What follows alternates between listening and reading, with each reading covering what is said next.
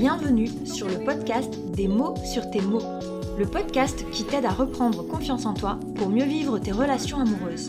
Je suis Alexandra, coach relationnel diplômée et certifiée, et sur cette chaîne, je te partage les découvertes, les notions et les secrets pour enfin vivre une relation amoureuse stable et épanouissante.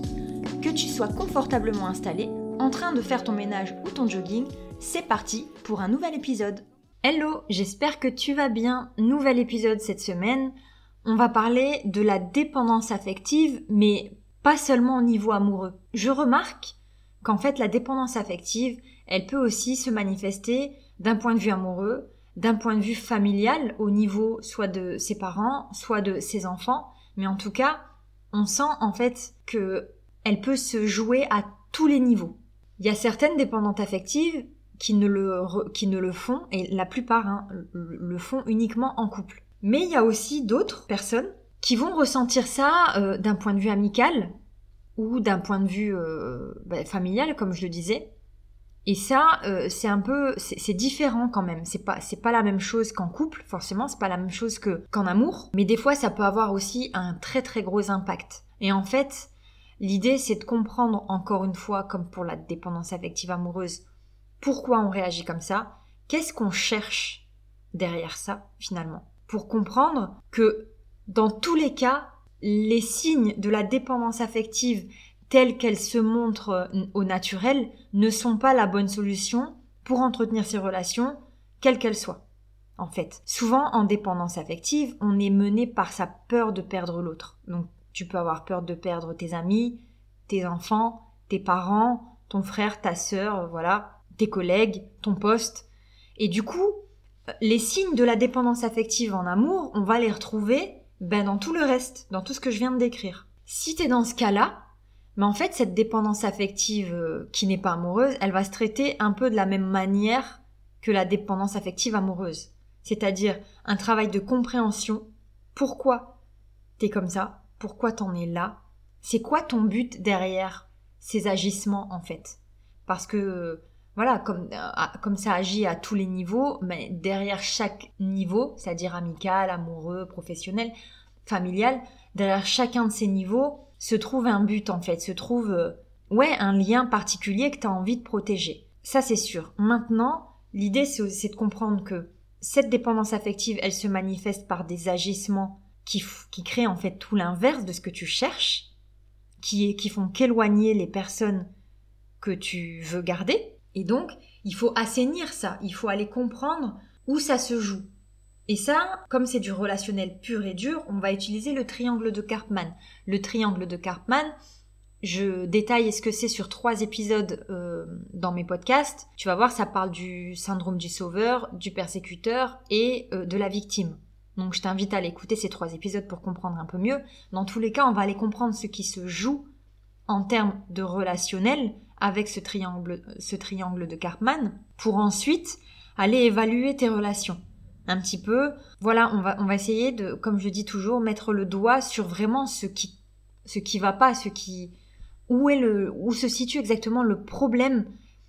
Et du coup, et souvent, c'est, souvent, on situe où est le dysfonctionnement relationnel. Il y a forcément un agissement que tu mets en place, inconsciemment souvent, et qui fait que ça crée cette dépendance affective et ça crée des relations malsaines. Parce que bien souvent, quand vous venez me voir et que vous me parlez de la dépendance affective, quelle qu'elle soit, vous venez pas pour me dire euh, bon, bah, je suis dépendante affective et point barre.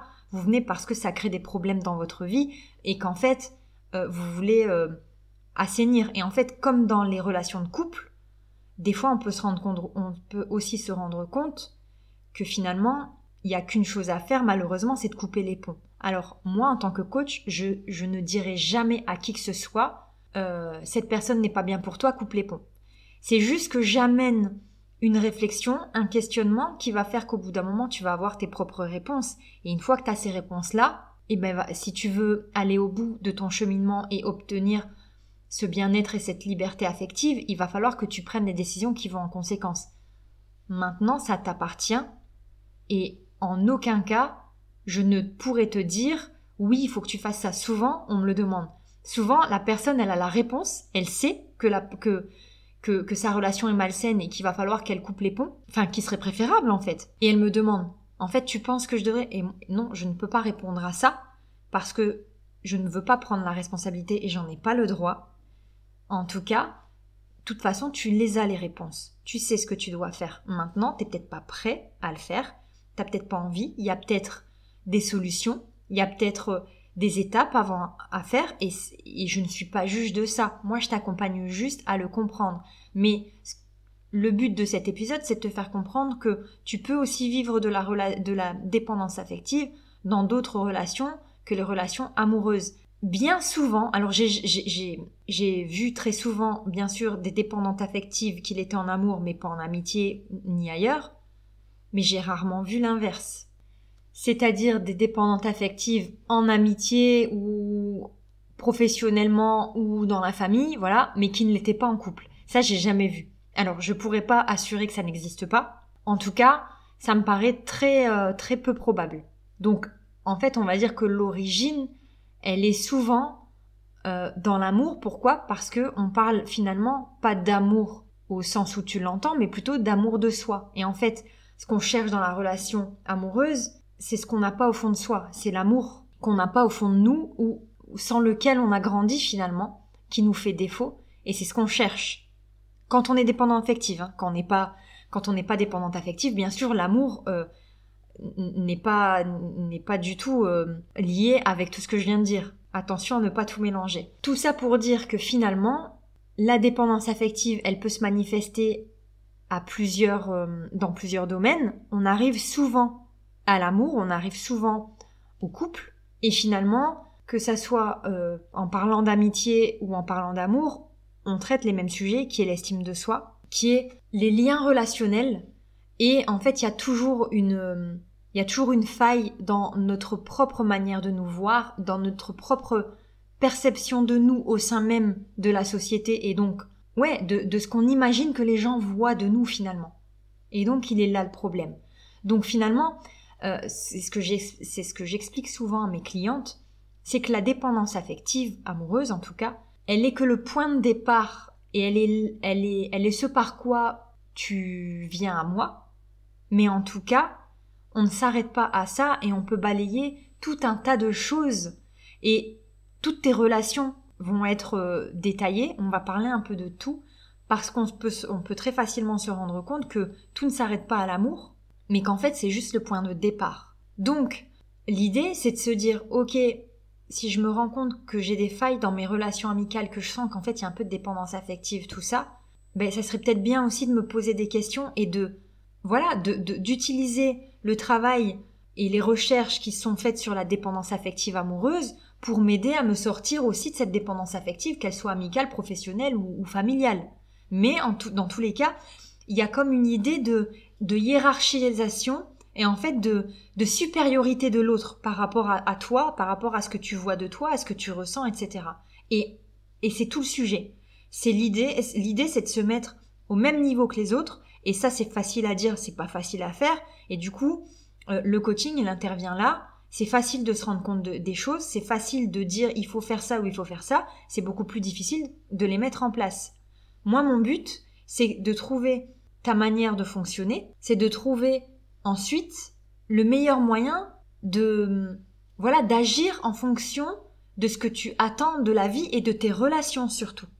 Donc, qu'elles soient amoureuses ou autres, ça vaut toujours le coup d'analyser tes relations, de les comprendre, parce que si tu sens qu'il y a des failles, ça veut dire que t'es peut-être pas bien au, sein de ta famille, que tu trouves pas ta place. Ça veut peut-être dire que t'es pas bien au niveau professionnel et que tu ne trouves pas ta place et ainsi de suite. Et en fait, souvent, bien souvent, c'est vrai que je remarque, euh, voilà, euh, dépendante affective, vous venez me voir, et on se rend compte que soit dans la famille ou soit dans le travail, ça va pas.